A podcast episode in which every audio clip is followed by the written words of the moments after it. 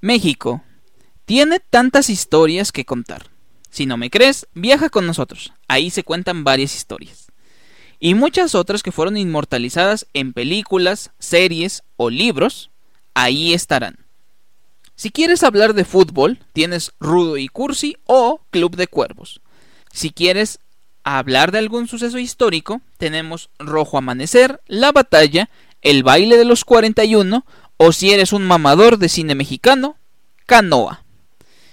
Y así podemos pasar por muchos otros rubros y géneros.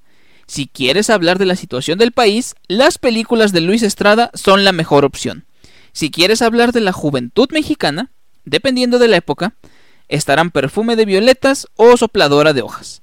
Y si quieres hablar de la situación migratoria, para mal, está La misma luna o, para bien, Guten Tag Ramón.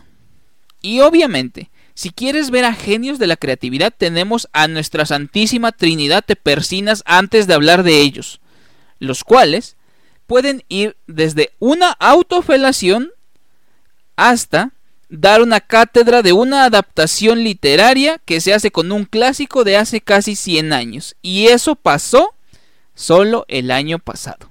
Dirigir una de las películas de la saga literaria y fílmica más aclamada de este siglo. Ser el primer director en dirigir una película de DC Comics y una de Marvel. Pero no le digan a sopitas o cultura colectiva porque van a sacar cientos de notas sobre esto crear una trilogía única, aunque mucho de ese crédito es de alguien que hablaremos aquí. En México hay millones de historias, reales y ficticias, cosas que se pueden contar. Y si tuviéramos las ganas, esfuerzo y recurso, las podríamos inmortalizar.